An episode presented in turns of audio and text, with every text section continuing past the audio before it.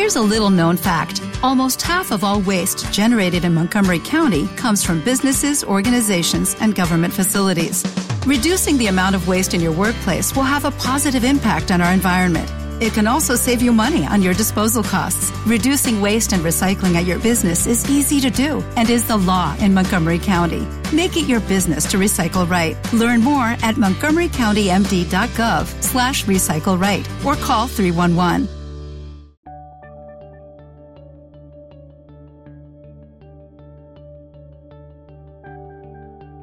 Buenos días, buenas tardes y buenas noches. Esto es 00 Podcast, episodio 00110. ¿Dónde estás, Tomeu? Que no te veo.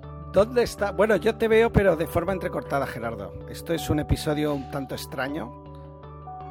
Un episodio in extremis, podríamos decir. Todo por, por mantener la fidelidad. Creo que estamos locos. Eh, bueno, tampoco tanto, porque al fin y al cabo yo todos los episodios de, de, de, Desde Boxes los grabo así. Vamos a aclarar, antes incluso de decir nuestros nombres, que yo creo que además pues muchos sabréis de memoria, y si, alguien, si hay alguien nuevo, pues no, que no se preocupe, que enseguida damos los nombres. Se nos ha echado la Semana Santa encima, eh, yo tengo que trabajar, este hombre tiene una familia, mil cosas, no podíamos grabar. Y la decisión la teníamos que tomar. O postergábamos una semana el episodio de 00 Podcast, o grabábamos cada uno en su casa vía Skype y con un grabador, mezclando los audios y editándolos luego. Y nos han podido las ganas de grabar y la ilusión de que el lunes esté el episodio colgado como, como está siempre. Y aquí estamos, eh, grabando de una forma que nosotros en cuatro años y medio casi nunca habíamos eh, grabado antes. Sin embargo, pues vamos a intentar que salga bien y que además de que la calidad del audio eso sí, ya es evidente y os pedimos disculpas, no va a ser la habitual. Aparte de eso, casi casi nos dais cuenta de que hoy no nos estamos viendo las caras ni nos vamos a poder reír el uno del otro, o mejor dicho, yo de Tomeu, por como suele ser habitualmente. Va a ser muy raro esto, porque es verdad que parte, parte de, como es, de la fluidez del episodio está en vernos las caras, pero bueno, hoy será un poco más, quizás habrá más pausas largas, disculparnos por ello, pero bueno, vamos a intentar poner aquí toda la, todas las ganas. Aún así, yo en la edición intentaré, intentaré quitar todos todo los, los, lapsos de tiempo que a veces hay con, con, el tema del Skype. Bueno, ¿dónde nos habíamos quedado? Nos habíamos quedado en que yo me llamo Gerardo. Mi nombre es Tomeu. Y hoy sí, en su casa, ya a estas horas, cenando o, o viendo la tele tan tranquilo, nuestro amigo y compañero Jesús. Que es curioso porque creo que es el primer podcast de los 100, hoy es el 110, que grabo después de cenar. O sea que yo, tú creo que no has cenado todavía, pero yo sí, lo siento. Ciertamente yo no he cenado, lo cual ayudará a que, a que se acelere el podcast. Así que no te preocupes, yo creo que al sí, final. el hambre podrá con él. Vamos a ver, venga. Eh, circunstancias, venga, sí, circunstancias personales aparte, que al fin y al cabo no le, no le interesa a nadie. Vamos a ver de qué hablamos eh, en este podcast. Pues eh, además de nuestra quincena de cine, comentaremos algunas noticias. Eh, desgraciadamente también tenemos material para, para, el cine muerto. Y luego. Luego, em, dentro, ya que estamos en fechas así, uh, iba a decir navideñas, festivas, pues un poquito de cine familiar el grabar el lunes ha hecho que hayamos, no hayamos podido ver ninguno de los estrenos. También es verdad que la cartelera está flojita, flojita. Por ello yo uh, voy a hacer referencia a un estreno en DVD mmm, calentito, calentito, que es la última de Harry Potter y que me consta que en algunos comentarios de anteriores episodios pues nos pedíais la opinión y yo ya dije pues que me la reservaba para el DVD y, casi casi para el estreno de la segunda parte. ¿no? Sabéis que el último libro de Harry Potter se ha dividido en dos partes y hoy hablaremos de la primera. En dos partes, en dos películas. Y yo, por otra parte, hablaré de una película que ya mmm, casi casi también la podemos encontrar más en DVD o de otra forma y no en el cine, que es una película un poco antigua, pero que tú habías comentado, Tomeu, y yo me había quedado con ganas de comentar, que es Enredados. Uh, hablaremos de ella, ya os digo. Especial de cine familiar, no cine de Pascua. Podríamos haber eh, elegido las películas que siempre aparecen en televisión para estas fechas, pero bueno, vamos a, vamos a por la parte más festiva y por la parte más alegre de las, de las, de las fiestas de Pascua. Bueno, pues si te parece, um, hacemos una paradita y empezamos con nuestra quincena. Pues esta vez soy yo el que te dice, pues te olvidas de una cosa, Tomeu, y es los comentarios de todos nuestros oyentes, que oh, como siempre, verdad. Habéis dejado en el blog. En este caso, eh, pues estamos grabando hoy es miércoles, por tanto eh, nos hemos quedado bastante atrás, eh, en el sentido de que todavía queda jueves, viernes, sábado, domingo para que podáis comentar, pero bueno, con lo que tenemos, que no es poco, incluso tenemos un audio comentario, pues hablaremos de eso, de vuestros comentarios.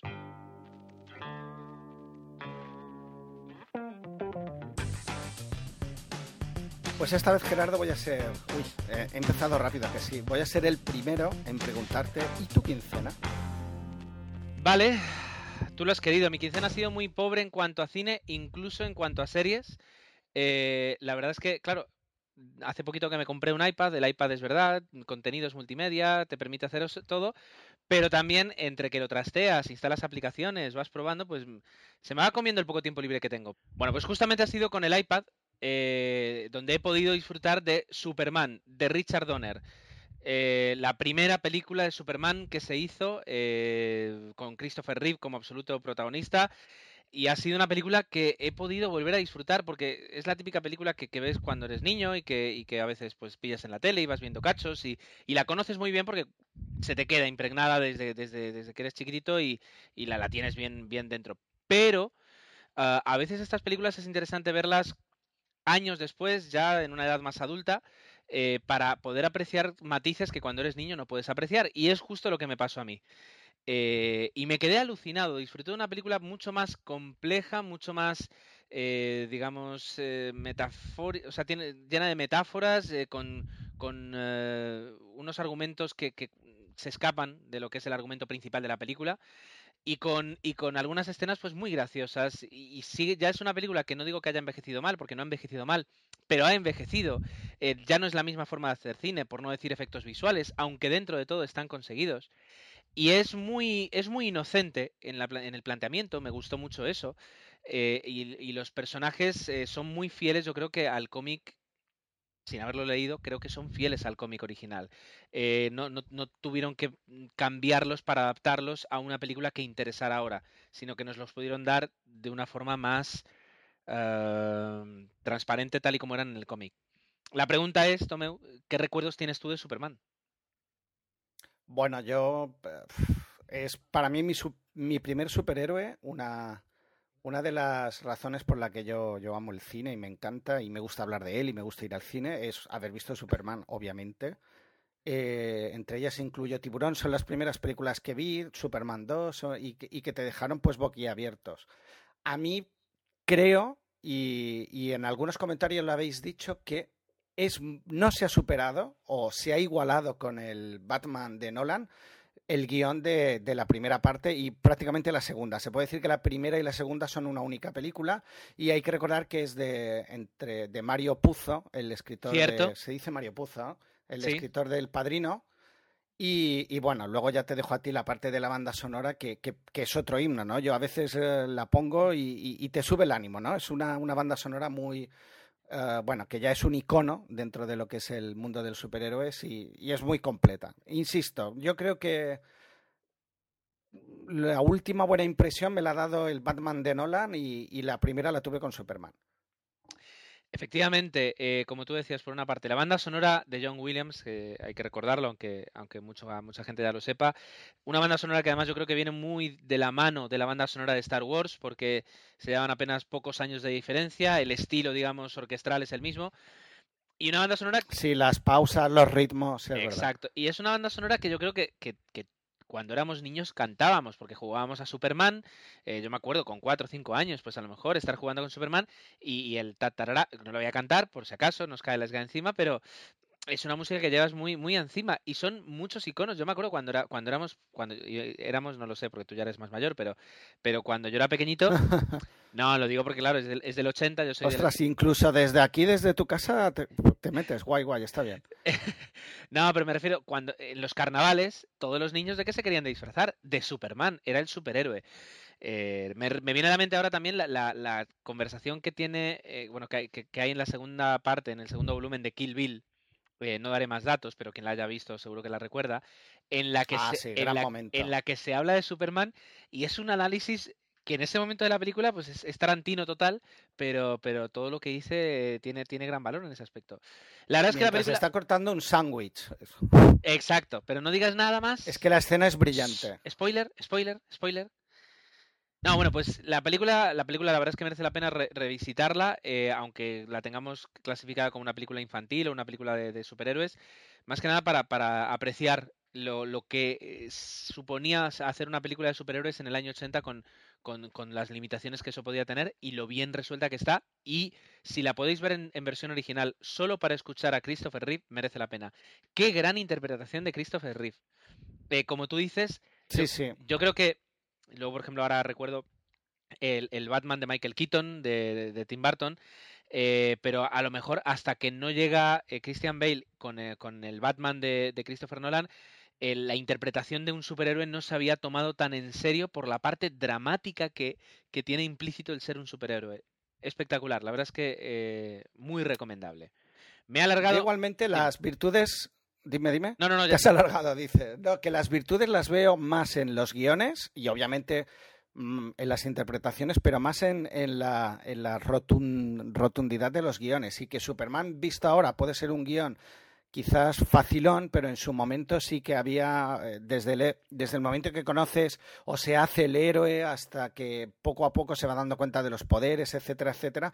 Bueno, y el Spider-Man de Sam Raimi creo que también tiene ahí, sobre todo la primera, también considero que es una muy buena adaptación, pero bueno, ahí por poner las dos mejores. Ya está. Ya está. Casi hemos hecho un comentario en toda regla. La verdad es que sí, como solo traía una película, es la ventaja. Eh, tú traes más, ¿verdad, Tomé? Sí, qué bien. Bueno, yo eh, la verdad es que si os acordáis, en la quincena anterior estaba viendo la, primera parte de, Batman de Nolan, que ya hay que ir acotando, viendo que ya se acerca incluso una tercera parte y más adelante lo que estamos dando en llamar un reboot, y vi la segunda parte, eh, el, Batman con... El Caballero Oscuro. Sí. Con la gran interpretación de, que se dice Heather, Ay, que se me cae el micro, perdón. Espero que esto no haga. Vais a notar cosas raras hoy. Eh, Heather Ledger, Ledger, Ledger. Heath Ledger. Eh, y la verdad es que hace un personaje. Eh, cuando ves la segunda parte te das cuenta de los matices que tiene. Espectacular. Disfruté. Yo creo casi tanto como la primera parte. Hay que volver a ver esa película si no la habéis visto solo una vez porque te deja con la boca abierta el guion, los personajes, no solo el malo, sino Batman. Pero te diría que aquí el protagonista, y ya lo hablamos cuando hicimos el comentario en un episodio, que los que queráis escucharlo y no lo hayáis escuchado, hay un episodio de 00 que hace referencia a que hablamos de Batman. Y, el personaje principal, el protagonista para mí es él, el Joker, el malo. O sea que barre absolutamente a cualquier otro personaje de la película, estando bien o muy bien la mayoría, o casi todos. Pero bueno, eso por un lado. ¿Qué más has visto? Y por otro lado, pues en los fines de semana, pues eh, hemos aprovechado porque teníamos las niñas un poquito enfermas y me he ido poniendo al día con las crónicas de Narnia. Perdón, ¿puedes, ¿puedes repetir lo de hemos aprovechado que teníamos a las niñas enfermas? No, ya que estaban enfermas, no podíamos salir a la calle, les he puesto las crónicas de Narnia y la verdad es que sobre todo a la mayor le ha gustado más. Ah, bueno, la primera parte, que es El león, la bruja y el armario. Em, yo creo que las crónicas ah, vienen a ser una adaptación de, unas, de siete novelas de un escritor inglés em, que se acerca mucho a la calidad que tiene Harry Potter. Lo digo porque ha habido otras adaptaciones que no han tenido tanto éxito y sí que es verdad que las Crónicas de Narnia ya ha conseguido una tercera parte y son películas pues que sí que están muy entretenidas, los personajes están conseguidos, los efectos especiales, toda la mitología que hay detrás de cada de cada película también está muy lograda y yo creo que es muy recomendable si no la habéis visto. La segunda parte es El Príncipe Caspian y ahora ya estoy a punto de ver, obviamente, la tercera, que creo que era ay, El viajero o algo así. Ahora lo tengo aquí, pero no me acuerdo exactamente del título. Pero bueno, eh, La travesía del explorador, eh, La travesía del viajero del alba, exactamente, ese es el título. Pero bueno, he visto las dos primeras y la verdad es que las he disfrutado. Eh, vi una en el cine y la segunda parte no había tenido ocasión de verla, o sea que la vi virgen total y me gustó bastante también. Y aquí mi quincena, como ves, muy, muy así, muy, muy fantástica, por ponerle un, un adjetivo. Vistos los medios y, también vistos los contenidos, ya os podéis imaginar que lo que estamos haciendo es un episodio para salvar los muebles. Es decir, no va a ser desde luego nuestro mejor episodio ni por medios técnicos ni tampoco por, por la cantidad de material que os vamos a traer, pero bueno, eh, la verdad por delante. Ni, la fluidez, pobres. No, bueno, en eso no estamos acostumbrados, pero yo creo que, obtendremos un, suficiente en ese aspecto. Bien, bueno, pues. Bueno, como eh, estamos en Semana, en Semana Santa, como mínimo tenemos que pedir perdón tres veces. Ja, ja, ja. Y yo la, primera, la primera ya aprovecho para pedir perdón por el comentario eh, desafortunado de Ahí está. Perfecto. Bien. Venga. Eh, continuamos. Si te parece, vamos a esa sección. Sí, una sección exacto, esa sección que. Exacto, una sección que además esta, esta quincena nuevamente vuelve a venir llena de malas noticias, en este caso, aunque no sean muchas personas, sí una persona importante del cine. Así que adelante, Tomeu, con, con la sección. El cine muerto con tu Fiol. Pues curiosamente el mismo día creo que eh, grabábamos, no estoy seguro, o el eh, creo que sí que era el 9 de abril, fallecía uno de estos directores, grandes directores de, Hollywood, eh, pero no de la década de, que diríamos de la, de la época soñada, sino de una de un momento en que los directores de cine en Estados Unidos decidían Ah, hacer un cine más real, más centrado eh, en la, por ejemplo, en la política, en el momento en que se vivía. Nos referimos a Cindy Lumet. La verdad es que ah, es un director que ha sabido reflejar muy bien Ah, una época en la que, bueno, el cine poco a poco, ah, de, esa fábrica de sueños, ¿no? En que teníamos grandes obras teatrales, pues iba a acercar más a un cine, no diría de autor, sino más realista, ¿no? Y tenemos bastantes películas, ¿no? Que, que, un poco lo demuestran. Bueno, él empezó una de sus primeras películas, y yo he leído el libro y la verdad es que es fantástico, es 12 hombres sin piedad. Y, bueno, desde el año 57 hasta prácticamente el año 2007 estuvo dirigiendo. Su última película fue Antes de que el diablo sepas que has muerto y creo que hablamos de ella en 00, también me suena. Sí, en su momento. Eh, y bueno, entre, entre la primera que he dicho y esta, pues hay montones de películas como Veredicto Final, Sérpico, Una tarde de perros, eh, El abogado del diablo. la verdad es que hay montones Asesinato en el Orient Express. Con lo cual sí que es una larga lista y un poco eso, es un director que poco a poco ha ido plasmando pues una sociedad y un modo de vida que no eran el, de la época dorada, ¿no? Y la verdad es que sí que eh, se va otro de los grandes, que diríamos. La verdad es que, como decíamos, llevamos un año que complicado, se van yendo los mitos de Hollywood. Y, de, eh, bueno, y de Hollywood y de España, evidentemente. Pues ahí queda y, descansa en paz eh, Sidney Lumet. Por suerte no tenemos más nombres esta quincena, o al menos nombres que, podamos reseñar. Y eh, bueno, tú querías comentar alguna noticia, ¿verdad, Tomeu? Adelante. Bueno, simplemente agradecer que eh, por Twitter nos estáis haciendo llegar comentarios y que no estamos respondiendo y deberíamos, es falta de tiempo, no de ganas, y eso os lo podemos asegurar, pero lo iremos haciendo poco a poco. Dicho esto, dentro de lo que creo que era Miquelete, nos hacía llegar un vídeo sobre ya por fin, eso es la noticia Hobbit, que no es de este podcast la noticia Hobbit, sino de otro de, series.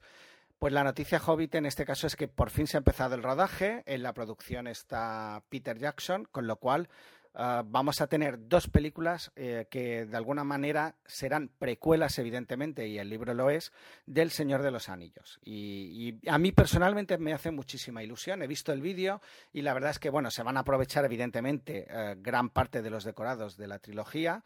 Y, bueno, está ya creo que ya están en pleno rodaje. Cuando salió el vídeo, creo que estaban a cuatro días y ya deben haber empezado. Con lo cual, calculamos que para el año que viene ya nos llegará la primera parte. Yo creo que es una buena noticia, por eso valía la pena reseñarlo. Y es una pequeña debilidad. Creo que no hemos hablado del Señor de los Anillos, Gerardo, pero habrá que hacerlo. Es verdad, ¿eh? Pero para eso habrá que prepararse, prepararse a fondo. Bien, bien. Además, se, termina aquí un culebrón tremendo que, incluso ha dado para que, para que los chicos de OTV tengan la noticia Hobbit de la semana, porque cada semana iba ocurriendo algo, se, se alarga el rodaje, pleitos, acuerdos, directores, guiones. Y bueno, finalmente, finalmente se comienza a rodar, así que, así que eso es positivo. ¿Alguna noticia más? No, yo creo que ya viendo un poco cómo va la cosa, eh, podemos dejarlo por aquí si te parece y, y ya empezar con la primera película, que si te, si te parece, si te parece, me encanta Sí. repetir lo mismo Hoy, siempre. hoy estás muy... Puedes empezar con Enredados. Como no te veo, se me hace difícil. Estoy hablando de una pantalla de un iPad. Te veo un poco la frente ahora, porque su iPad o tu portátil sí que tiene webcam, pero el mío no. Ya, ya- ya está, Tomeu. No hace falta que, que expliques más. Venga, vamos ya allá. solta la puya.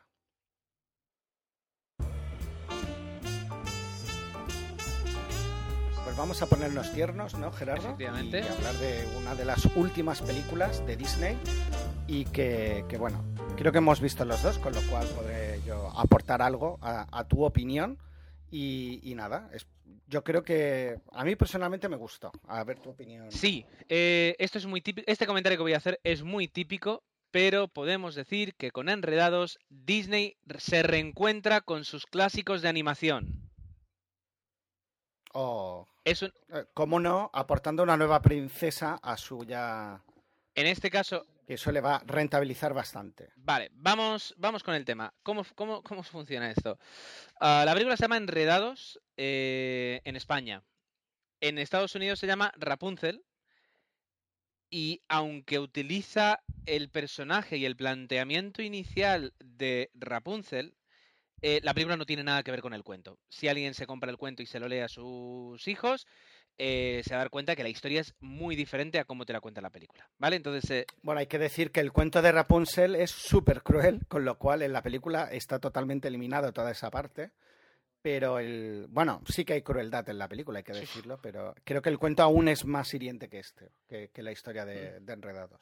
Entonces, bueno, a partir de ahí se comienza una película y como tú dices, eh, tenemos eh, la bruja mala, por decirlo de alguna forma, la princesa buena, eh, el chico aventurero, etcétera, etcétera, etcétera, etcétera. Es decir, nos empezamos a encontrar con, con diferentes personajes y entonces tenemos un poquito todos los personajes para, para, para poder hablar de, de una película Disney clásica, los malos que luego además no son tan malos, eh, el castillo, la ciudad, eh, el planteamiento es perfecto. La historia que se desarrolla sigue siendo típica, eh, pero yo creo que en eso justamente radica el éxito de la película. Es decir, han intentado ah, ir a lo seguro en ese aspecto, centrarse en que, la- en que visualmente la película sea interesante, en que los personajes y la música pues sean entretenidos. La película es muy bonita de ver, es decir, se disfruta mucho en una pantalla de cine porque tiene, tiene unas escenas muy bonitas. eh, eh, el, el dibujo, la- la- el color está muy bien está muy bien adaptado en la pantalla. Yo ahora mismo me acuerdo de alguna, alguna película como por ejemplo Pocahontas,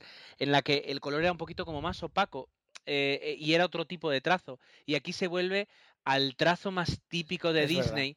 eh, y yo creo que eso es lo que gusta. Ah, hay un personaje además que es el, ahora no me acuerdo exactamente el nombre, pero es el personaje, es el, no el Pepito Grillo, pero es el, el adlátere de, Rapunzel y es el personaje que muchas veces va a servir de palanca para casi todas las bromas que tiene la película. Y funciona muy bien. En este caso es un, es un camaleón, eh, no vamos a decir más, eh, vamos a decir que es un camaleón y es muy gracioso. eh, y es el que aporta un poquito el toque de humor. Vendría a ser como el gato con botas de, de, de, Shrek. Pues aquí tenemos este camaleón que, que va a hacer de, de- de- de eso, de palanca para muchas de las bromas. Ya digo, a mí me gustó. Y creo que se agradece que no habla. Exacto, además, sí, ¿no? Y el hecho le aporta, ahora voy a decir una una- algo que alguien se puede llevar las manos a la cabeza, pero los personajes cómicos que no hablan, eh, en una película así siempre le van a aportar su puntito Buster Keaton, eh, porque además el, pobre se lleva golpes, el pobre pues es un poquito siempre como el que se lleva la peor parte de todas las caídas, de todas las bromas, de todo, es un poquito el, el refunfuñón también, pero, pero es un personaje que trabaja muy bien para, como tú dices, para no hablar junto con, junto con los otros dos. Luego también está el personaje del caballo, que es más secundario, pero que también eh, transmite mucho más que, que, que- que algunos de los personajes que sí hablan. La película yo creo que además en esas... Y ahora por hacer, Dime, dime, Tomeu, perdona, que me he embalado. no, no, digo, un pequeño spoiler, eh, y, y la sartén también es un gran personaje de la película, pero ya, ya lo veréis. Cierto, es verdad, no me acordaba. Eh, Tomeu, yo creo que podemos Sí. decir que la película está bien equilibrada, es decir, es divertida, eh, pero sin, sin intentar serlo. Nos cuenta una historia normal, sin intentar innovar demasiado. Visualmente está bien conseguida, sin intentar colarte un 3D que lo único que persigues pues es, es darle efecto.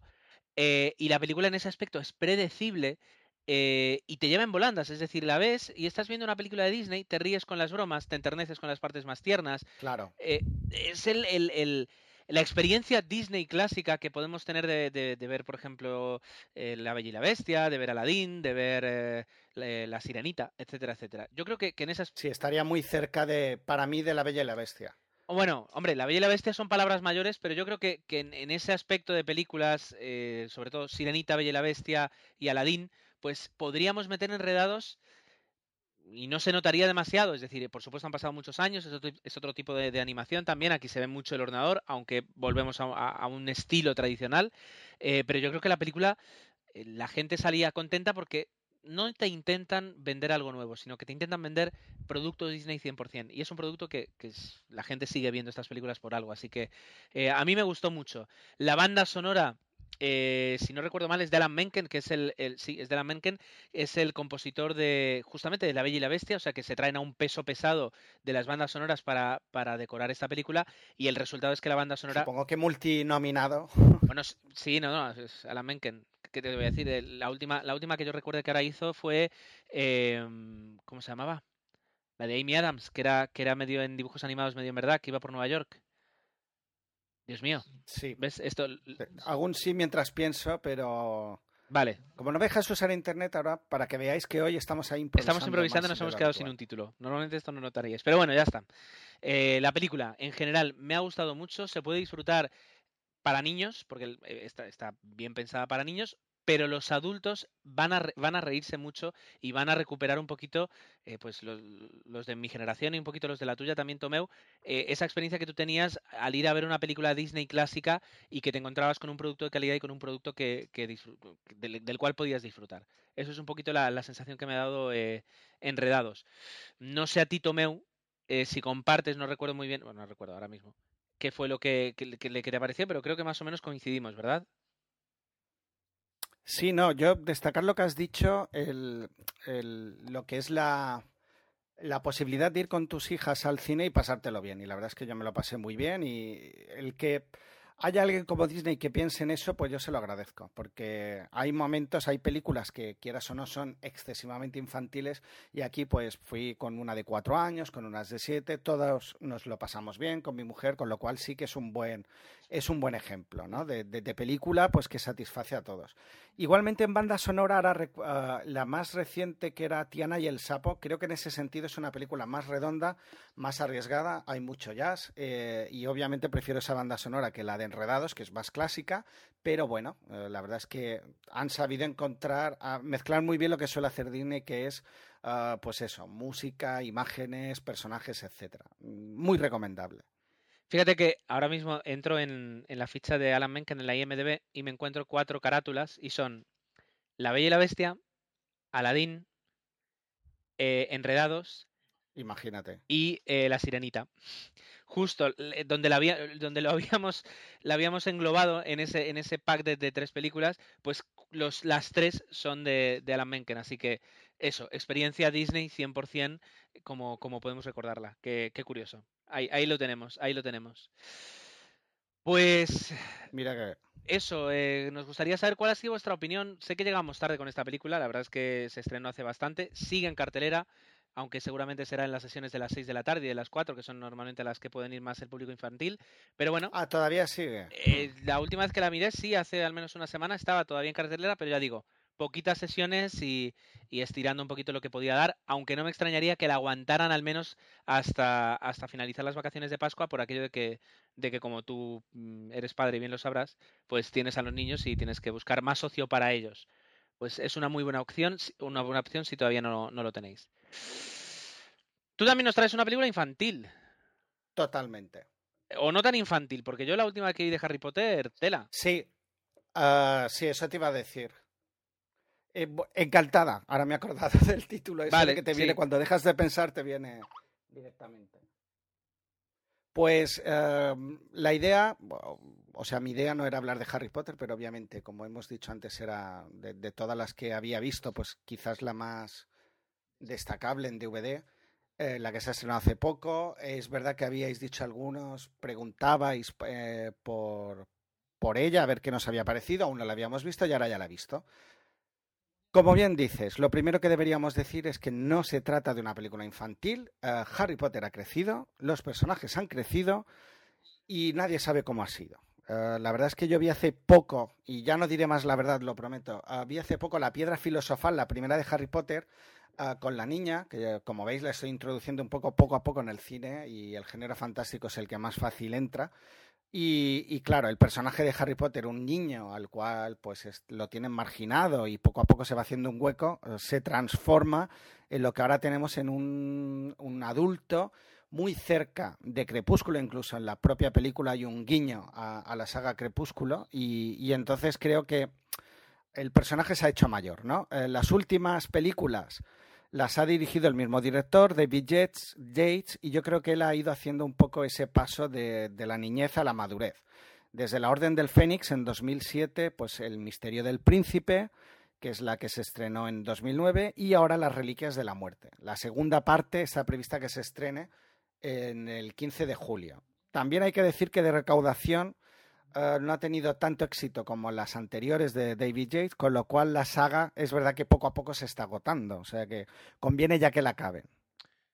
Hombre, eso a nivel general. Hombre, es que en algún momento eh, vas a agotar a, esta, a la saga. Es que es suficiente, suficiente provecho yo creo que le han sacado. Eh, habría que, me gustaría algún día sacar la recaudación de todas las películas y sumarlas para ver los miles de millones de dólares, al menos mil y pico millones de dólares que se ha obtenido con la saga que bien está. Quiero decir que la película, o sea, no es que hayan tenido que exprimir demasiado, sino que, los libros daban mucho de sí, pero, pero incluso esto, dividir el último libro en dos películas, no digo que sea excesivo, pero sí que deja, deja, deja bien claro cuál era la intención, que era sacar pasta de, la franquicia, que olé por ellos, bien. Sí, sí, se acaba, se acaba el chollo y tenemos que hacer dos películas. Fíjate que la que más rentable ha salido, pero también tiene sentido, es la primera parte.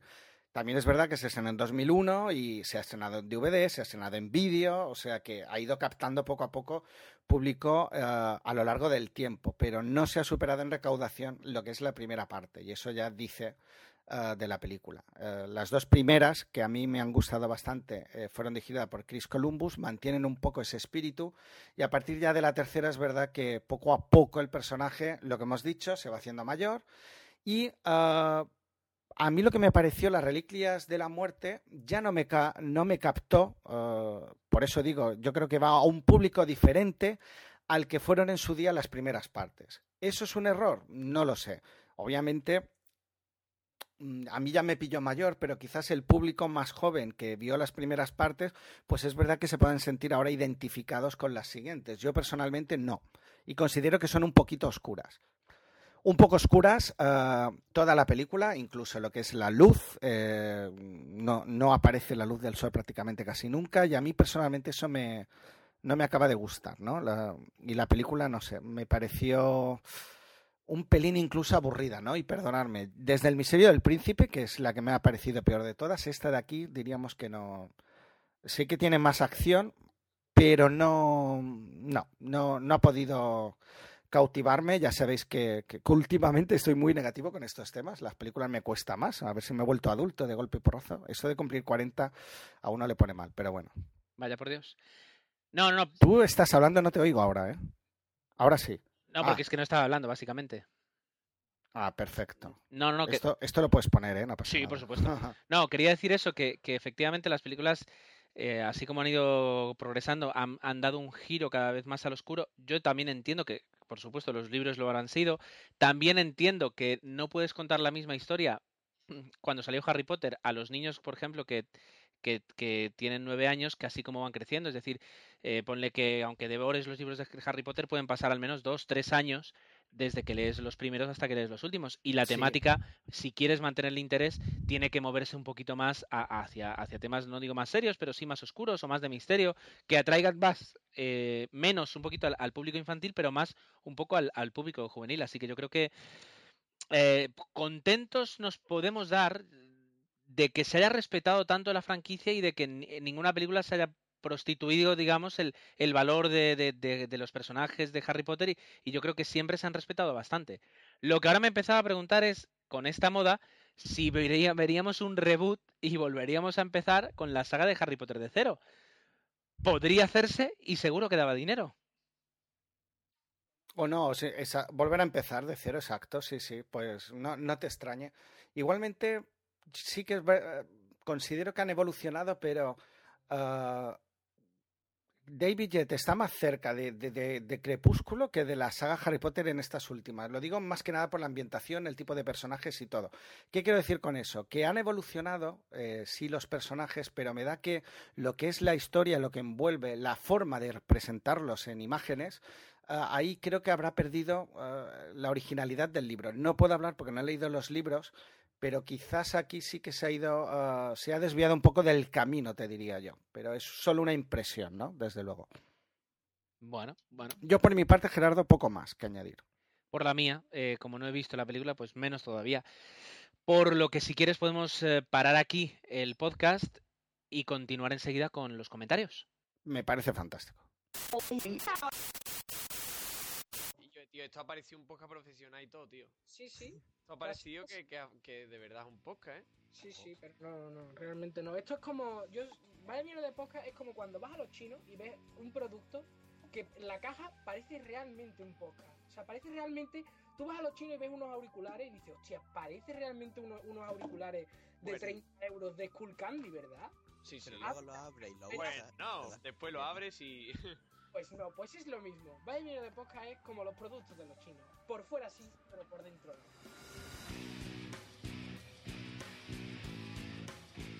Vaya mierda de podcast. Nos podéis encontrar en vayamierdadepodcast.wordpress.com, en iTunes, en iVoox, en Facebook, en Twitter y en Twenty.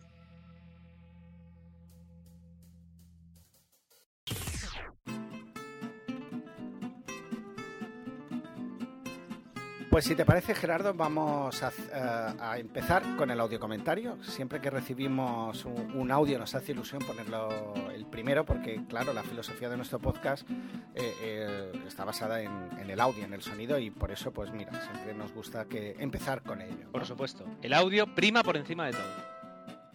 Y en este caso tenemos un audio, un audio comentario de Carlos Antonio eh, que nos deja un, buen comentario y vamos a pasar a escucharlo enseguida. Hola, ¿qué pasa, gente de 00 Podcast? Bueno, quería mandar este, este audio correo porque básicamente eh, fuisteis uno de los primeros podcasts. El primer podcast que yo escuché fue el vuestro. Fue eh, gracias a aquella mítica entrevista ya muy recordada que hicisteis a, a Tarantino Spain, al blog de Tarantino de por aquel entonces. Y gracias a eso yo descubrí los podcasts. Y gracias a descubrir los podcasts, eh, gracias a vosotros, después, mucho después descubrí a, a la gente de dos horas y media, se acabaron convirtiendo en, casi mi podcast favorito. Aunque vos- vosotros también me gustáis mucho, ¿eh? Menos vamos a decir. Y hombre, os quería quería mandar este audio correo porque ahora que ahora he empezado yo mi propio podcast y hombre, bonito, ¿no? Vosotros me descubriste los podcasts y ahora yo estoy haciendo uno. Gracias a los podcasts he conocido a mucha gente interesante. En fin, si os pica la curiosidad, se llama Vaya Mierda de Podcast y lo podéis encontrar en vayamierdadepodcast.wordpress.com y bueno, ya si me ponéis la promo, alegría suprema. Que si no, tampoco pasa nada, ¿eh? Es un podcast en el que hablamos de cine, TVO, manga, videojuegos, algo de ciencia algunas veces, en fin, un poquito de todo. Podcast multitema. Eh, pasando ya más a vuestro tema, que esto es un poco autobomba. Eh, quería decir que me gustáis bastante, pero que aunque nuestro, nuestro tipo de cine es bastante diferente, ya que, por ejemplo, re- recordáis aquella típica polémica que hubo de, de Host, de que si era buena, si era mala, si era horrible. Eh, yo la pondría en mi top 5 de películas favoritas, así que ya os podéis imaginar que, que diferimos bastante en ese sentido. Y no es por reavivar la polémica, pero The Host es una gran película. Torrente 4. Bueno, ¿qué vamos a decir, no?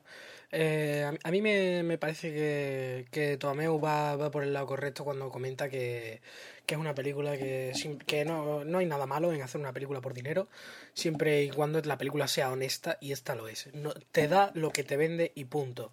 O sea, es que sabes lo que vas a ver desde el minuto uno en el que entras al cine, y eso yo creo que está bien, yo no creo que haya ningún problema en ello, y yo sí que creo que todo puede valer si se hace una película por dinero, siempre y cuando, obviamente, la película sea honesta consigo misma y no te engañe. A todos nos revienta que nos engañen en el cine. A todos. Y muchas veces nos olvidamos de que sin películas por hacer dinero, eh, por poner un ejemplo, no tendríamos hoy en día eh, Adiós Pequeña, Adiós y The Town, que me parecen dos grandes películas que se han subvalorado bastante. Y a lo mejor si Santiago Seguro no hubiese hecho las tres primeras partes de Torrente, nunca hubiéramos tenido El Gran Vázquez, que es una gran película, la mejor interpretación de Santiago Segura sin duda. Y creo que para todos los fans del TVO, mmm, grande. O sea, yo creo que captaron perfectamente la esencia de aquella película. El diseño de producción era increíble porque adaptaba el cómic de una forma muy personal, pero sin pasarse y sin llegar a ser un Frank Miller eh, se le va la olla con Spirit o un Dick Tracy o alguna de estas películas horrorosas, sino que adaptaba muy bien la estética del TVO a la película. Y creo que es una película que se le ha dado menos valor del que tiene, porque hay muchas cosas buenas en esa película. Alex Angulo en esa película está genial. Bueno, todo, todo. A mí me gustó mucho esa película, creo que es muy grande. El único problema quizás que no es un biopic, es más bien la historia del personaje, no de la persona. Y bueno, eh, esto es todo lo que tenía que decir. Gracias por estar ahí siempre, cada 15 días como un clavo. Me encanta que sean tan regulares. Y seguir con el buen trabajo. Gracias. Uh, la verdad es que por hacer una broma fácil, uh, vaya mierda de audio comentario que has enviado, ¿no? Eh, pues el, eh, tu podcast, nuevo podcast es Vaya mierda de podcast, de ahí venía la broma y la verdad es que, bueno, te animamos y nos hace muchísima ilusión pues que a raíz de haber escuchado podcasts como el nuestro, como dos horas y media, pues te animes a grabar el tuyo propio, ¿no? Y Gerardo, ¿verdad que le vas a poner la promo, ¿no? Que le hace mucha ilusión. Ya debería, ahora estamos grabando, cuando edite, ya deberíamos haberla escuchado. Perfecto. Y mira, va, va a ser curioso porque uh, estamos respondiendo, pero ya habremos puesto antes la, la promo, eh, la magia de, de, de, de los podcasts, ¿verdad? Del podcasting, claro que sí. Igualmente sigo discrepando con la opinión que tienes que de Host, tú la tienes en tu top 5. Yo la verdad es que es la forma en que está interpretada la película, lo que es eh, los efectos especiales, eh, el monstruo y todo esto está súper bien, pero lo que es ya la interpretación y todo lo demás mm, deja mucho que desear. Pero es verdad que es un género, un tipo de cine uh, que tiene sus propios fans y con el cual pues yo a veces me divierto, pero me cuesta más ver, ¿no? Pero, jo, lo, lo valoro súper bien.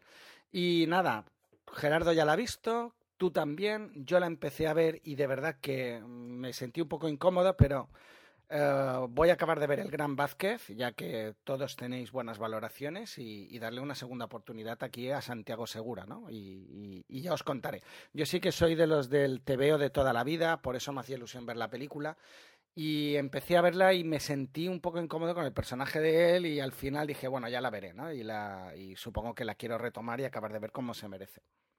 Ya os contaré. Bueno, y gracias pues... por, por el audio. Me, por supuesto, muchas gracias. Y me parece que el Gran Vázquez la, la, tendrá, la traerás para tu próxima quincena, Tome, me parece.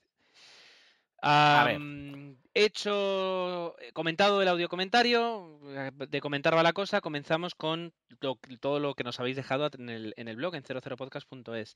El primer... Eh, no, Gerardo, no, no. Si hemos de ser estrictos... Ah, perdón. Tenemos no, no, no, no, tenemos que ir primero al mail. Un mail. Ah, uy, uy, uy, uy, perdón. Tomeu, entonces, ese es tuyo. Adelante. No, simplemente que Alberto Bond. Uh, nos es verdad, sí, sí, sí, sí. De archivo 007, un pequeño comentario. Bueno, nos lo decía para la sección de noticias y la verdad es que se me ha escapado, pero bueno, lo ponemos aquí dentro del apartado de, de comentarios. Dice que hay una muestra que cuando ya grabemos habrá terminado, o cuando la, escuchéis el podcast, Valencia, una muestra de, de Valencia, Valencia, en la que se ha hecho una convención de James Bond. Uh, a mí es verdad que nos pilla lejos, es una pena y a él también y dice que bueno que han puesto como el enlace de 007 como el principal medio para dar cobertura al evento lo cual está bastante el enlace bien. De, de, archivo 007 que es el podcast eh, especializado en la saga de, de James Bond eh, como... ni más ni menos exacto y bueno eh, nos comentaba que había iba a haber un, un concierto en honor de, de James Bond y también que iba a haber, bueno, que estaban programadas en, dentro de la muestra de Valencia, pues varias, varias eh, conferencias de, sobre, sobre el personaje y sobre el mundo de, James Bond, que ya digo, es tan extenso que da para un podcast que recomendamos, un podcast que además, si no hay mal, es, es mensual, es decir, de una cadencia eh, larga, pero, pero justamente por eso pueden sacar tan- tanto material y, y rebuscar tanto, porque la verdad es que es muy rebuscado, está muy especializado en el personaje de James Bond y en, y en la saga de 007. Así que Alberto, eh, de Archivo 007, muchísimas gracias por, por el- la noticia que nos pasabas. Vamos entonces ahora sí con los Y que comentarios. bueno, la ¿Me saga. Ah, no, no me dejas, ¿no? Venga, habla. No, habla, no, iba a habla, decir que la saga se va a retomar. Que la... Simplemente decir que la saga se va a retomar y ya veremos eh, cuándo, cómo, dónde y, y supongo que ellos nos lo contarán a través del podcast. ¿Qué- Sí, qué- Gerardo, los comentarios. Qué gran noticia, ¿no? Es decir, la saga se va a retomar. No sabemos ni cuándo, ni cómo, ni dónde, ni. Pero, pero eso tenemos Pero- noticia. Ya, Ahí sí. está. Lo mismo pasó con el Hobbit. Y lo mismo te pasó con Tom Cruise. Y fíjate, aquí sigues, así que no pasa nada. El primer Pues mira, comentario. en el comentario hay alguien que, que apoya lo de Tom Cruise. El primer comentario es de Telefila, eh, una vez más, que suele ser de las que más corren en comentar y que le estamos agradecidos, de Diario de una Telefila y Diario de una Seriéfila, si no voy mal, que estamos hoy trabajando aquí sin, sin internet apenas, pero, pero sí, eh, Diario de una Telefila y Diario de una Cinéfila. Ahí, Diario de una Telefila y Diario de una Cinéfila. Sí, han dicho seriéfila que a mí me ha sonado raro. Eh, gracias, gracias Tome por apoyarme. Dice que con respecto a Superman 1 que le gustó mucho, eh, que las volvió a ver eh, poco antes de que estrenaran Superman Return y que, em, en la, o sea, tal y como está el cine de, de superhéroes, no, com- o sea, cometieron el fallo de no hacer un reboot, que no le pareció tan mala, pero quizás eh, le gusta tanto eh, Superman que, que se traga cualquier cosa que lleve su nombre. Volviendo a la película, dice que... No, esto está fatal. Oye, seguro que no he comentado yo Superman, tío. Con respecto a Superman 1. Más vale que no, tío. No lo sé, pero da igual. Ahora ya. Venga, vuelvo a empezar. Hostia, que... Ah, no, es que este es el de Sheldon. Vale, ya decía yo. Que me he comido yo un, un comentario, tío. Ah, vale, bueno, pues empezamos Venga. de cero. Hacemos así, vamos uno a uno y yo comento uno mientras tú vas leyendo del- el, siguiente y así lo sacamos. Son 11. Vale, tú tiras a telefila. Yo, yo tiro, con- yo tiro con teléfono. Pues yo voy con Sheldon. Venga. Venga. Y no digo nada, tú hablas y ya Sí, sí, sí, está. sí. Pues el primer comentario lo tenemos de Telefila, eh, que la encontraréis en el blog diario de unas diario de una de telefila.wordpress.com y diario de una tele- eh, de una cinéfila.wordpress.com, que ese es el nuevo, el de cine, tenía eh, ya uno, que es el de series, dicho esto, creo que no me he equivocado. Eh, bueno, pues hace el comentario. Dice que sí, que le has fastidiado el comentario sobre el equívoco de uno de los nuestros y algunos hombres buenos.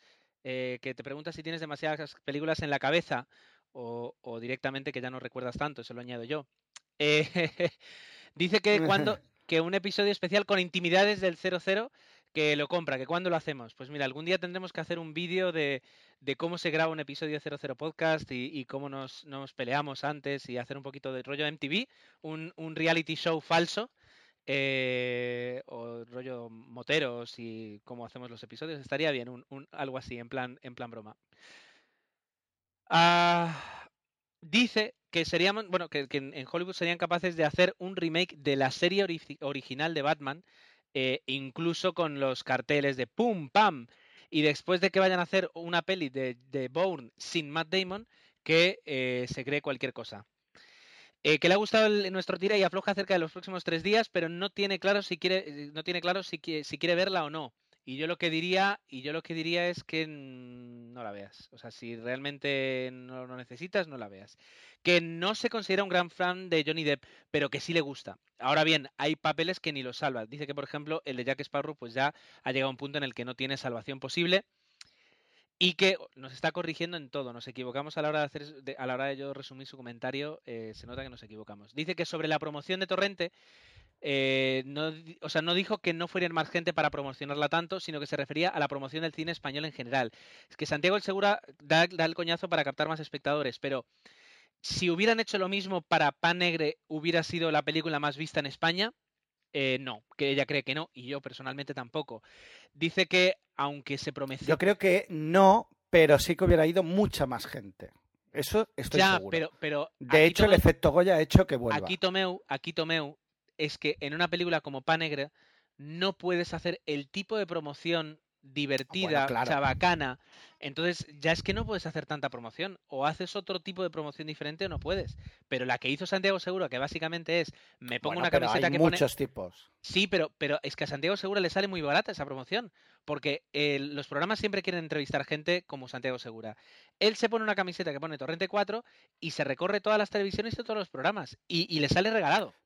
Incluso le pagan por ir. eh, Torrente es el extremo eh, positivo o, o Claro, exagerado. Luego, pero el, cine como español no se promociona.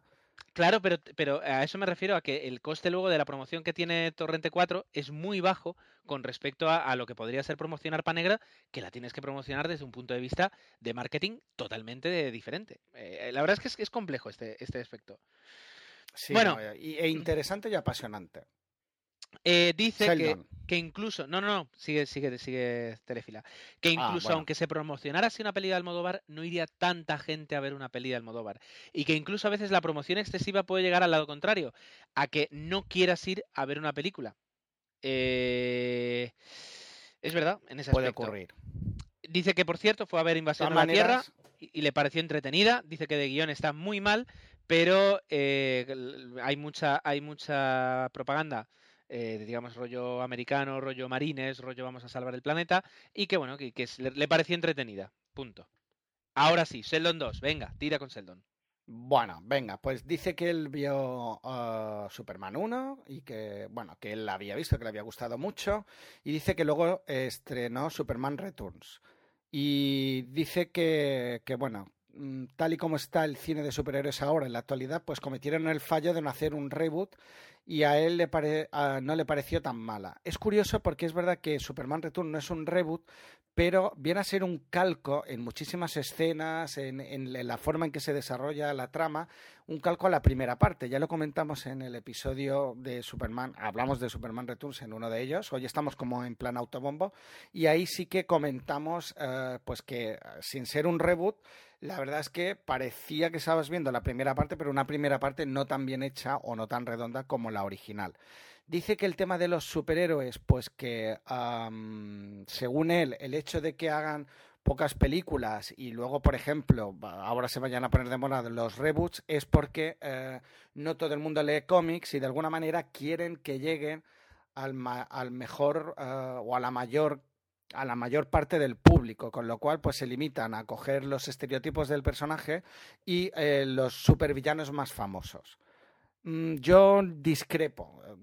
Él dice que en los cómics es donde realmente se desarrolla el personaje y la cantidad y montones de supervillanos. Pe- Pero bueno, entre lo que dices y la verdad es que tiene mucho sentido y, lo que podría ser, pues podríamos tener un término medio, ¿no? Y, ser un poquito más, más originales. Eh, yo no sé eh, si en, la- en el nuevo... la no me acuerdo si lo dijeron, creo que sí que lo dijimos, que el próximo reboot de Batman volvía a ser Joker. Entonces, no, hay que ser un poquito más originales. Pero bueno, que, en el fondo ahí, ahí está. Yo soy un gran fan de los superhéroes, que sigan haciendo superhéroes y este tenemos el estreno inminente de Thor, tenemos el estreno inminente del Capitán América, el estreno inminente de la nueva de, creo que también es un reboot de X-Men, con lo cual tenemos superhéroes para rato y comentaremos mucho. También nos dice Sheldon para acabar que le gustan películas que se salen de lo normal como El Protegido y en eso estoy yo totalmente de acuerdo. La verdad es que ahí está bien. Y una serie como Héroes también cogía el tema de los superhéroes pues de, de una forma muy original y creo, Gerardo, comentaste tú la serie Misfits, que tengo ganas de ver, que Cierto. también cogía el, el tema de los superhéroes de forma más... Exacto, un punto de vista digamos. muy diferente. En ese aspecto, en ese aspecto está muy bien.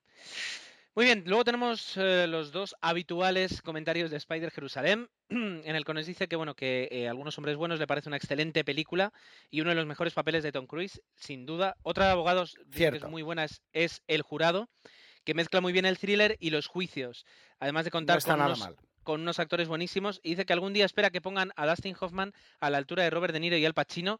Discrepo, yo creo que Dustin Hoffman ya está y ha estado desde hace mucho tiempo a la altura de Robert De Niro y Al Sí. Pacino. Es verdad. Mm, Y además dice que él sigue sabiendo elegir sus películas y no se va arrastrando por la pantalla como hacen a veces los otros dos.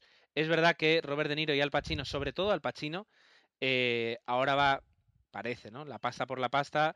y, y ya está, tuvo su momento de gloria, que, que bien, bien, bien lo tiene.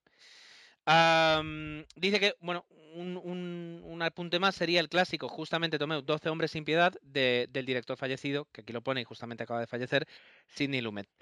Ah, Hard Candy dice que está bastante bien, que mantiene la tensión durante toda la película y que en ese momento pues introdujo un tema que, que- que estaba de moda o que, que rompía en ese momento, que era el de las, las relaciones o, o el, el ligue o los peligros de, de las relaciones a través del chat. Y que en ese aspecto pues eh, está interesante.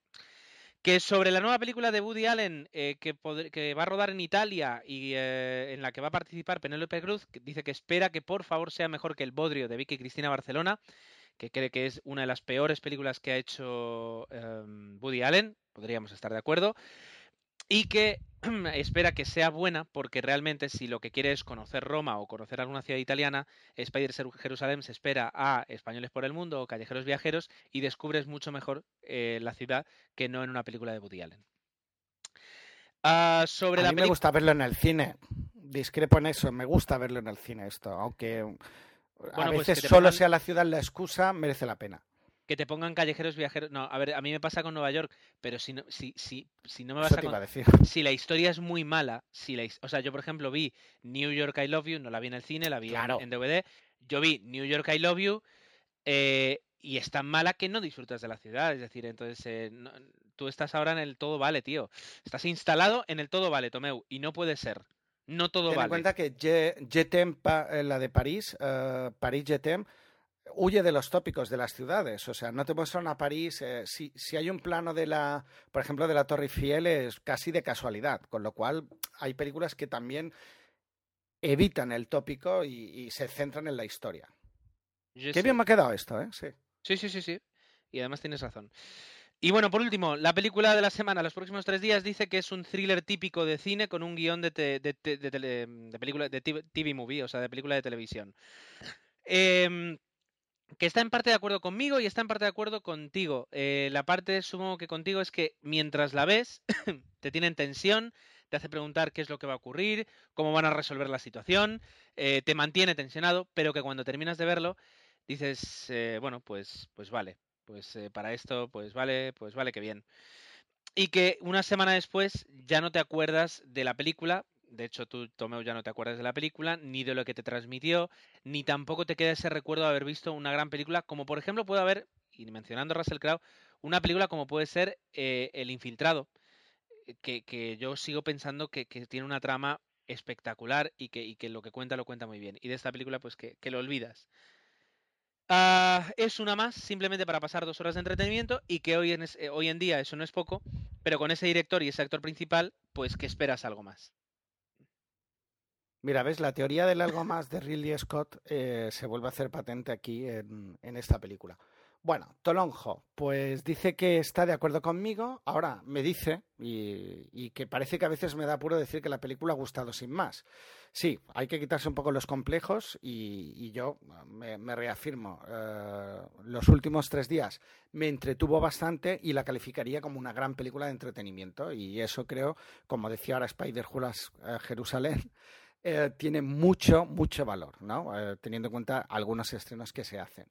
Creo que a Gerardo eh, dice Tolonjo que le falta una premisa y bueno, yo no sé si esa puede ser una, una razón o no, pero el hecho de ser padre como soy yo, como es él, pues ayuda a meterte un poco en la piel del personaje, de los personajes, y el hijo, que aunque es verdad que no habla mucho, pues es un poco el hilo conductor que hace o la razón, pues de que el marido haga todo lo que hace, etcétera, etcétera, ¿no? Y, y otra película en la que también se consigue meter en ese sentido al haber un hijo y el padre hace que te involucre, involucres es The Road. Y dice que bueno, que son películas o que te encantan o te aburren. A ti veo que lo del niño no te acabo de captar y, y es verdad que a mí, por ejemplo, sí que es una pieza fundamental en la película que, que bueno, eso te mantiene en tensión por lo que pueda suceder. Bueno, que dice que ha visto Black Sound, que le ha encantado. Impresionante. Y que películas como estas o Gran Torino, pues hacen que el, eh, merezcas ir al, eh, merezca la pena que el cine, además de un negocio, pues también sea una expresión de arte. Ahí le has dado, en eso tiene toda la razón. Dice que, mira, en eso contesta tú si quieres, si tiene cierto tufillo al Club de la Lucha. Con eso creo, bueno, no quiero decir nada, pero da una pista muy grande un poco de lo que No, vas a encontrar en la hombre, no. Mejor no contestes. No, Tufillo no. Lo que pasa es que sí que, que se mueve a diferentes... ni- O sea, quiero decir, la película tiene un, un nivel de paranoia, eh, toda la película en sí, que, que en ese aspecto sí es comparable, pero la sensación que yo creo que te deja es diferente. Teníamos un comentario de, de Sebastián, Bueno. que en realidad es- era de Aesopus, ah, que dice que es curioso, que aquí la conocemos como Desafío Total, a Total Recall, pero que en su tierra la conocen como El Vengador del Futuro. Dios me santo encanta, querido. me encanta. Dios santo querido. Dice que se quedó esperando un poquito que hiciéramos una mención a, a Blade Runner por el tema de, de Philip K. Dick y que no dijimos nada. Eh, A lo mejor es que es tan evidente la referencia de Blade Runner sobre Philip K. Dick que, que se te pasa, ¿no? Que hablas de otras películas y se te pasan. Pero creo que algo mencionamos. Y que de Superman Returns, eh, sin haberla visto yo, creo que entendido Blade Runner, espera, Interrúmpeme, interrúmpeme, Tomeu, tranquilo, ¿eh? Tranquilo. Te interrumpo, que Blade Runner es una obra maestra con mayúsculas, aunque hay gente en 00 en los comentarios que ha dejado que no le había gustado y que era un aburrimiento. Venga. Ah, para mí es una gran, gran película. Estaría dentro de mi top 5, top 10, top 15. Venga, ya está, te dejo. Eh, vale, te ha faltado sobre Blade Runner eh, que, hagas el, el comentario tuyo, que es la de en su estreno no tuvo mucho éxito, pero luego se convirtió en un blockbuster. Vale. En, eh, eh. Sobre todo el vídeo le hizo mucho bien a esta película. Y luego en su versión número 35, ah, revisitada por el director, creo que hay unos matices que no supe apreciar en la primera. Eh, y eso también es importante tenerlo en cuenta. Bueno, Muy bien, pues eh, lo que nos decía acerca de Batman de Superman Returns, eh, sin haber visto yo la película, creo que lo entiendo perfectamente y es, a ver, ¿qué estamos haciendo? ¿Estamos haciendo un reboot? ¿Estamos haciendo un remake? ¿O estamos haciendo una copia de la película? Porque dice que se parece tanto que en algunos planos, algunos diálogos son no idénticos, gracias. pero casi iguales. Y además dice que el, que el actor, y eso además luego lo confirma, lo confirma eh, el siguiente comentario, que creo que es de justo de, de Sheldon, eh, el actor se pasa la película imitando, buscando eh, el Superman de Christopher Reeve. Entonces es en plan, o sea, si, nos, si no nos vas a dar nada nuevo, absolutamente nada nuevo, más que otros actores y, mejores efectos visuales, pues ha- haces una George Lucas, coges la película, le, la remasterizas digitalmente y nos la devuelves en el cine la original que la vamos a disfrutar. Dice que hasta la banda sonora se parece. Eh, interesante comentario y si es así que algún día yo veré eh, Superman Returns, lo apoyo totalmente. Y efectivamente, mira, eh, Tomeu, ¿tú lo, lo- comentas tú el de Sheldon 2? Sí, bueno, dice eso que Superman Returns intenta imitar demasiado a las antiguas, cierto es. eh, y bueno, dice que él considera que el actor imita, ah, que lo imita bastante bien a Christopher Reeve. Yo obviamente considero pues que no, no le llega, no le gana, no le llega ni a la altura del zapato y, y, de hecho ya no, no se va a hacer una segunda parte, creo, si no me equivoco, con lo cual el pobre actor no ha sabido o, tenía un referente tan tan potente pues que, que no, no estuvo a la altura, una pena. Madre mía, el Vengador de Futuro se ríe a eso pues como nosotros y dice que luego nos quejamos aquí. Y para títulos diferentes dice que el crepúsculo de los dioses con la muerte en los talones o incluso la película que tanto me gusta a mí que son Los Inmortales, pues que las traducciones van un poquito por libre. A mí Los Inmortales sí que es verdad que como es una película que quiero mucho, pues la traducción me encanta, ¿no? Pese al Highlander del título original. Highlander. Highlander. Bueno, pues, Ramón eh, Rey nos da un poquito para el pelo, ¿o no? A ver, no, no, hombre, no. Ramón Rey, que por si alguien no lo conoce, lo Has de podéis poner encontrar, música celestial o algo, ¿eh? lo, lo podéis hablemos de encontrar, Ramón Rey. lo podéis encontrar en, en Cartón Nerd World y, y esta peli ya la he visto. Los el Con la el Adri, con la Adri. con Adri de OTV también, sí, de, de- bueno. Ah, nos hace un par de comentarios. Bueno, por una parte nos dice que, el- que el villano de Superman, eh, el hombre de acero, será el general Zod y no Lex Luthor. Dice que incluso ya se publicó qué actor lo haría, que sería Michael Shannon. Y, Pues yo em, leí que era, lo leí, por eso debí decir que era Lex Luthor. Esto y sí que fue, lo leíste en internet, tiene que ser cierto. Exactamente, por eso digo que admito perfectamente el error, pero es verdad que donde lo, lo- leí varios blogs, en uno de ellos se mencionaba Lex Bueno, Luthor, con lo oye. cual asumo el error. Vamos ganando, es decir, la próxima, al menos ahora ya no, no traes no traes datos que te dicen señores desconocidos en la cola del cine. Vamos ganando, ¿eh? Vamos ganando. El día que Tom Cruise haga Batman, os vais, os vais a enterar todos y os callaréis. Y ya pensaré en algún tipo de venganza. Bueno, nos dice que no es exclusivo de Woody Allen el recibir dinero por parte de capitales europeas para realizar películas. Eh, muchas, eh, digamos, concejalías de cultura tienen un fondo para financiar o subvencionar películas que se rueden en esa ciudad a cambio de que se muestre esa ciudad. Eh, y que en este caso, pues que no es algo exclusivo de Woody Allen, desde luego que no. Y por otra parte dice Perdón, perdón, quiero interrumpir. Perdón, Venga. es que esto que él dice son las Film Commissions.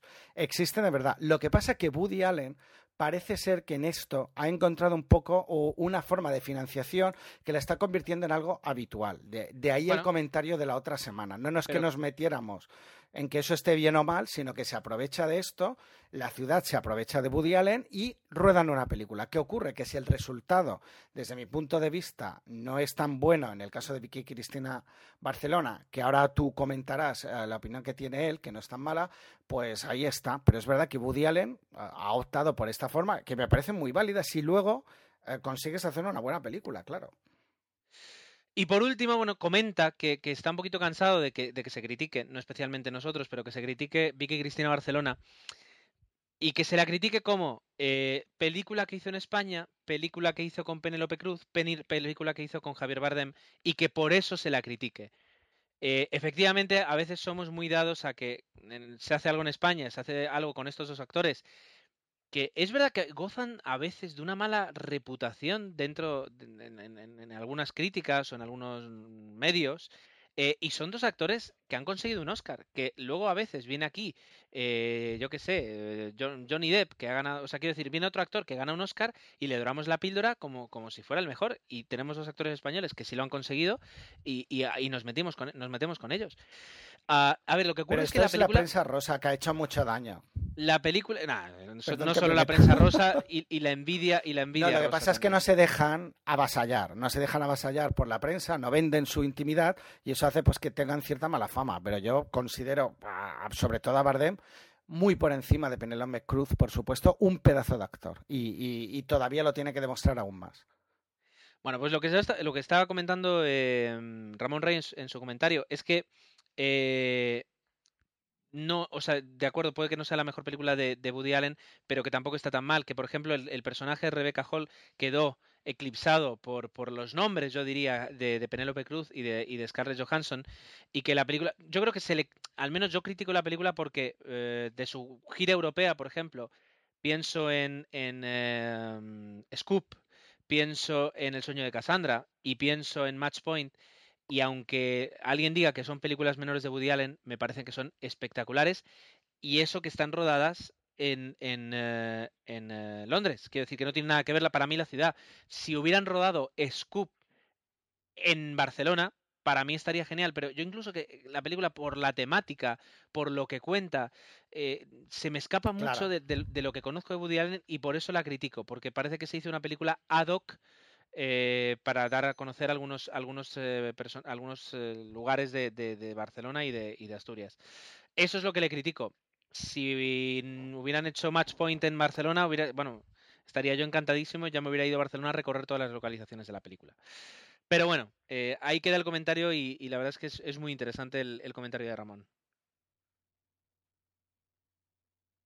Bueno, ya para acabar, el último, y con esto, este episodio tan extraño, esperemos que, que la calidad eh, y todo haya quedado lo mejor posible. eh, nos llega un comentario de Francesc y, bueno, eh, dentro de la polémica de la quincena estarían los famosos reboots, y él dice que el que está menos justificado, y le doy toda la razón, obviamente es el de Nolan, porque es que ni siquiera se ha estrenado la tercera parte, ¿no? Dice que es ridículo que ya se hable de un reboot cuando todavía tenemos pendiente el estreno de, de la nueva película y, y que luego mm, tenía sentido. Y, es verdad, aquí le va, ah, eh, estaba justificado que hubiera un nuevo, un nuevo renacimiento del personaje de Batman porque Joel Schumacher se había encargado de dilapidar la saga y en ese sentido pues tenía sentido y de hecho lo supera con, no- con notaza y en este eh, creo que es fantástico que, que se haya hecho. ¿Qué ocurre? Que estamos ante dos grandes películas, posiblemente una gran película, y, y ¿quién va a superar eso, no? Mm, bueno, pues lo tiene muy complicado y él se hace un poco eco de todo esto. Haciendo broma, eh, también dice pues que que la mejor forma de quedar bien con mi comentario de Tom Cruise es decir que no me refería obviamente a la saga de Nolan, sino que era a la, al nuevo reboot y que el personaje de Batman sería Tom Cruise. No, no creo que se dé el caso. Ya no quiero decir nada más porque os metéis conmigo, pero eh, estaría bien, ¿no? Que al final eh, encima fuera el nuevo Batman, fuera Tom Cruise. Yo creo que ahí ya se cargan la saga completamente. Además no da la talla, pobrecito. Y bueno, y da un poco, le gusta mucho el comentario de Sheldon y la explicación que da sobre lo que es el tema de, eh, de los superhéroes y por qué se hacen estos reboots dichosos. Por ya está Gerardo, ¿qué te parece? Pues me parece que hemos, hemos sobrevivido con este episodio. Eh, cuando tú me mandes tu audio, cuando nos pongamos, yo me ponga a editarlo y cuando lo escuche, eh, veremos cómo, cómo, ha quedado el resultado. Pero bueno, al, menos lo hemos intentado y incluso con la duración, yo creo que un día podemos intentar traer, eh, de haber visto el, un folleto del, del, Mercadona de arroz, a comentarlo y nos, deja, nos dará una duración de hora 10, hora y cuarto, porque mm, hablemos de lo que hablemos, nos encargamos de enrollarnos lo suficiente para, para cumplir con, el, con la duración. Bueno, pues vamos a hacer la salida rápida habitual. Eh, si te parece, esta vez la hago yo vamos a decir que nos veremos dentro de, nos escucharemos, mejor dicho, vamos a escucharnos dentro de dos semanas en lo que será el episodio 111 de 00 Podcast. Eh, hasta entonces podéis hacer varias cosas, podéis visitar el blog, escuchar el podcast, aunque se supone que si estáis escuchando esto ya lo estáis escuchando, pero podéis escuchar anteriores por si no habéis escuchado alguno, y dejar vuestros comentarios. Eso será en www.00podcast.es. Si nos queréis enviar un audio comentario o simplemente un correo, eh, tan sencillo como enviarlo a 00podcast.gmail.com. Eh, tenemos el Twitter y el Facebook un poquito parados, pero no significa que no escuchemos, escuchamos y respondemos. Eso es en twitter.com barra 00podcast y en facebook.com barra 00podcast. Donde a veces hablamos más eh, son en nuestras cuentas personales. La de Tomeu, Tomeu00, la de Jesús, Ges Cortés. Y la de Gerardo, Ger7. Veo tu, tu es... dedo levantado. y esto es todo lo que tenemos que deciros. Además, eh, sobre todo, de daros las gracias por habernos escuchado, por haber dejado vuestros comentarios a quienes los hayáis dejado y animaros a dejar comentarios a quienes no lo hayáis hecho. Nos vemos dentro de dos semanas en 00 Podcast.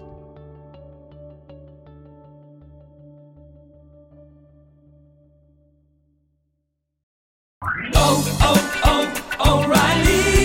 ¿Necesitas ayuda? En O'Reilly Auto Parts te ayudamos. ¿Necesitas algún consejo? Te aconsejamos. Nuestros profesionales en autopartes están siempre disponibles para ayudarte a encontrar lo que necesites. Excelente servicio al cliente es solo una de las ventajas que ofrece O'Reilly Auto Parts. Los profesionales en autopartes. Oh, oh, oh, O'Reilly Auto Parts.